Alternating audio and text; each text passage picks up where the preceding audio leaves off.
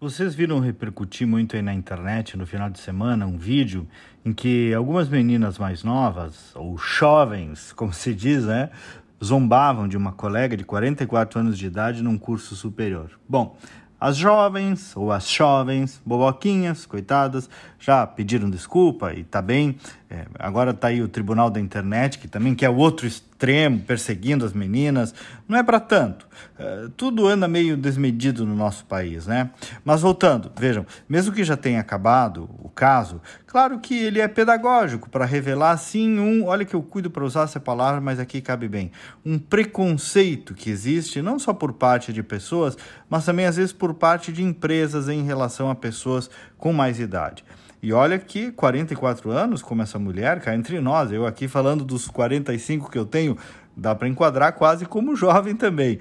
Mas o fato é que se criou realmente uma cultura de descarte a partir de certa faixa etária no mercado de trabalho e na vida social, um pouco de zombaria sobre os costumes, bastante impaciência com a mudança de gostos, eh, modos e preferências a partir de certa idade como se só o novo, o em movimento, o belo, a pouca idade, o moderno fosse cool e aceitável.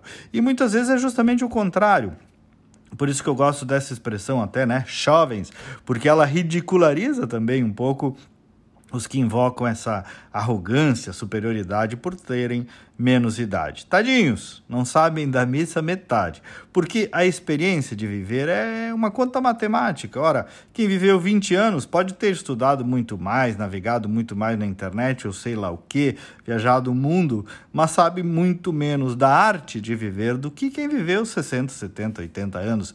Eu lembro quando um grupo de jovens foi entrevistar o Nelson Rodrigues e perguntaram para ele dicas sobre a vida, sobre o futuro, etc. E ele, com aquele sarcasmo peculiar, disse assim: envelheçam. Né? Ou seja, vivam, experimentem, nada substitui esse tempo. E no mercado de trabalho, idem, eu faço esse recorte porque tem aí uma ode ao jovem, bacana. Claro que sim, faz parte, mas em muitas áreas a experiência faz toda a diferença. A maturidade, a inteligência emocional, a visão mais ampla das coisas. E também a gente vai ficando mais exigente mesmo com o passar dos anos, mais seletivo, deixa de aceitar qualquer coisa. Olha aqui já um quarentão falando, né? Mas no fundo, tal qual o Nelson Rodrigues, me parece que a passagem dos anos tem tudo para nos deixar melhores. Claro, aí vai de cada um. Enfim, amigos, respeito é palavra, é o mínimo. E viva a maturidade.